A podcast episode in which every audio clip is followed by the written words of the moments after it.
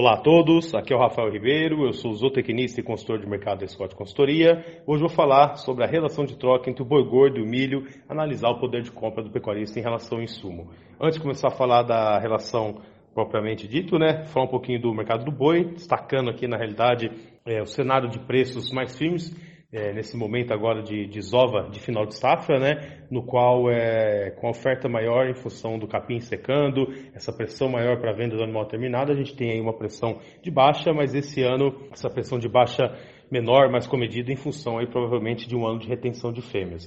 Com relação ao mercado do milho, a gente destaca é, o cenário de retomada da firmeza das cotações ao longo de maio, é, o clima principalmente, né, as preocupações com relação a produção na segunda safra, especialmente no Centro-Sul, é, trouxe de volta a sustentação, né, em função das preocupações com relação à produção na segunda safra, né, já que em algumas regiões a falta de chuvas aí pode comprometer as produtividades médias. Né? Então a gente tem um cenário de mercado do, do milho é, mais firme em relação ao que a gente viu em abril, né, agora em maio, e o mercado do boi, por outro lado, é, em um viés de baixa existe, mas essa pressão tem sido menor esse ano em função provavelmente de um ano de retenção é, maior de fêmeas, né, e uma pressão menor advinda dessas fêmeas que são descartadas, né. Então, com relação à relação de troca, hoje em São Paulo é possível comprar 3,56 sacas de milho com valor de uma roupa de boi gordo.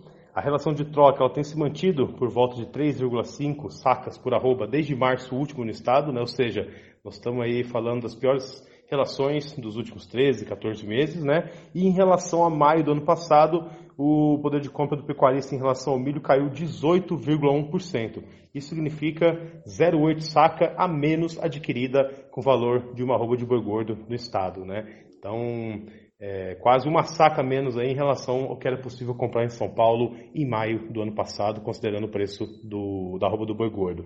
Por curto prazo, a expectativa é de mercado firme por milho então, é, até meados de junho, começo de junho, meados de junho, a gente deve ter ainda é, o clima como fator de sustentação, mas a partir de junho, já com a colheita da segunda safra ganhando força aqui no mercado interno, existe espaço para as cotações é, voltarem a recuar. Né? Lembrando também, o mercado do boi para o segundo semestre tende a se manter mais firme em função do período entre safra, passada agora essa desova é, de final de safra, o que pode aí, a partir de junho, julho, é, refletir também numa melhora dessa relação de troca entre o boi gordo e o milho. Por hoje é isso aí. Um abraço a todos e até a próxima.